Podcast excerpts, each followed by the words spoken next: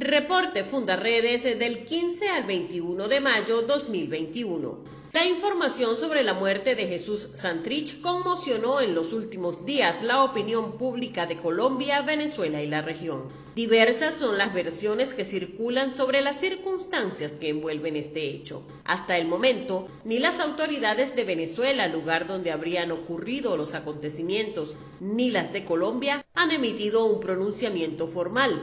Solo se ha producido un comunicado ofrecido por las FARC que no despeja las dudas surgidas en torno al tema. Fundarredes confirmó a través de diversas fuentes de alta confiabilidad el fallecimiento de Santrich y algunos detalles en torno al hecho que apuntan hacia el frente décimo bajo la conducción de Gentil Duarte la responsabilidad de la acción bélica en la que se produjo el fallecimiento del segundo líder de las FARC de la nueva Marquetalia.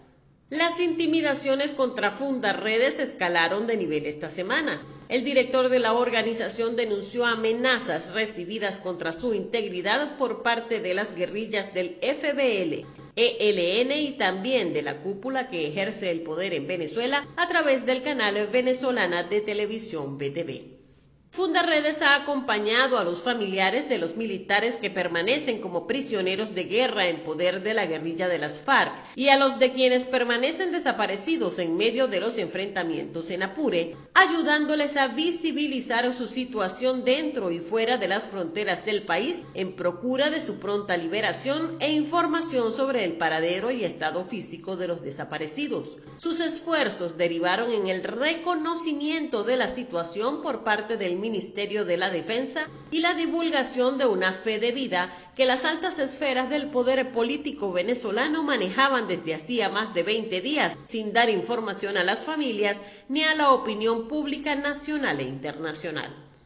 En Apure, la divulgación de un video en el que aparecen ocho militares venezolanos como prisioneros de guerra y la solicitud de mediación internacional para concretar su liberación generó una desescalada en el conflicto de Apure, donde se mantiene una paz relativa en los últimos días. En Falcón, familiares de los 17 balseros desaparecidos desde marzo de 2020, cuando intentaron ingresar a Aruba por vía marítima, exigieron que el caso lo tome un fiscal nacional ante las constantes irregularidades que han observado durante más de un año de investigación.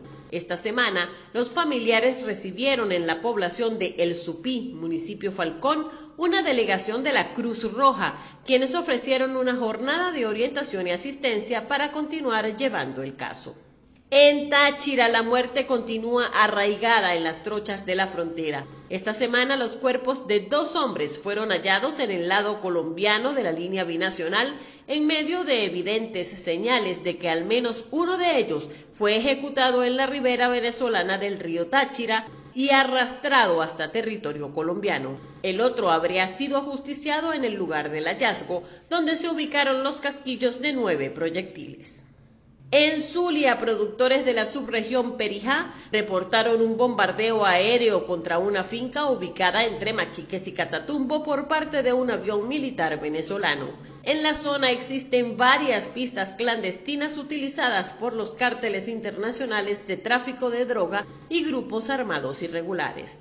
También en Zulia, campesinos del sur del lago denunciaron la penetración de presuntos paramilitares que intentan establecer un corredor para el tráfico de droga en los estados Táchira, Zulia y Mérida, que conecte a Puerto Santander con el puerto La Ceiba. A los productores de esta zona les ofrecen altas sumas de dinero o los amenazan para que abandonen sus predios. En Bolívar continúa el desplazamiento de las comunidades indígenas. La minería ilegal que se da indiscriminadamente en Amazonas y Bolívar ha destruido los ríos y afluentes. El arco minero del Orinoco continúa su devastación del pulmón vegetal más grande del planeta y hogar de etnias autóctonas que ven destruidas sus tierras ancestrales. Miembros de la etnia Pemón denuncian atropellos por parte de mineros ilegales en la zona de Icabarú y Urimán. También en Bolívar un efectivo militar fue detenido señalado de estar presuntamente vinculado a una banda delincuencial con alto poder de fuego denominada el Tren de Bolívar, tras haber facilitado el paso a más de 40 hombres armados pertenecientes a la citada organización criminal. Comparte, ayudemos a vencer la censura en Venezuela. Consulta esta y otras informaciones en nuestro portal www.fundaredes.org.